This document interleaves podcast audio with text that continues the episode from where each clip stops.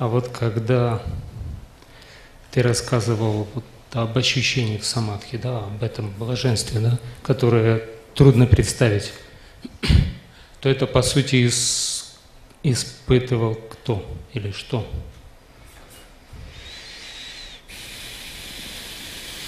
Снова ничего не получится. Никто никогда не опишет. Никто никогда не опишет. Это невозможно описать только потому, что это за пределами субъекта и объекта. Ну как? Как это описывать?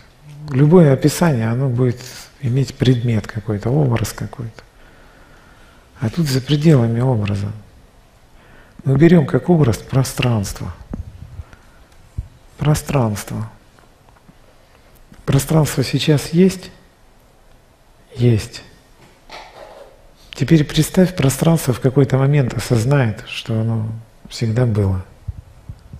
Представь, что это пространство, вот все пространство, может думать.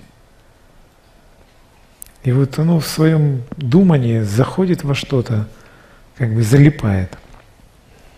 И потом отлипает и обнаруживает, фу, я всегда был, всегда буду, кроме меня ничего нет. А теперь представь, его спрашивают, а ты можешь нам показать себя? Это как пространство должно вывернуться?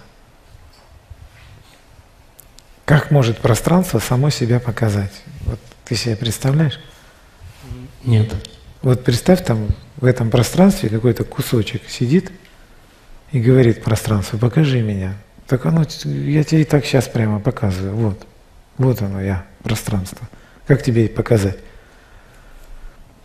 Обычно мы что-то обнаруживаем, да, когда оно в движении находится. Если оно неподвижно, нам кажется, что